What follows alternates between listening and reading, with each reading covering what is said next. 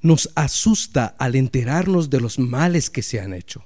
Cuando escuchamos de los abusos, los ultrajes, las violaciones y robos de inocencia, nos alarmamos.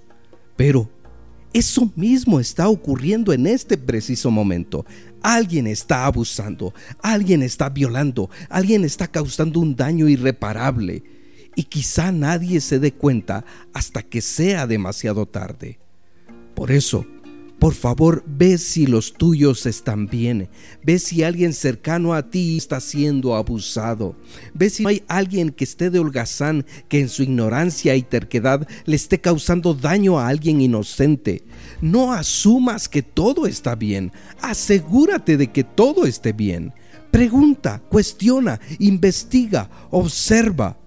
Si tan solo dejáramos de ser indiferentes a estas cosas, otra historia nos contarían quienes lamentablemente han sido víctimas de estos males. Y si por desgracia te encuentras expuesto o expuesta a un acoso o abuso, cualquiera que éste sea, debes buscar la forma de encontrar ayuda.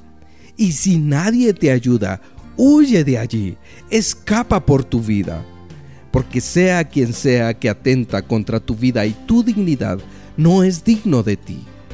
Hay muchos lugares que pueden ser seguros para ti.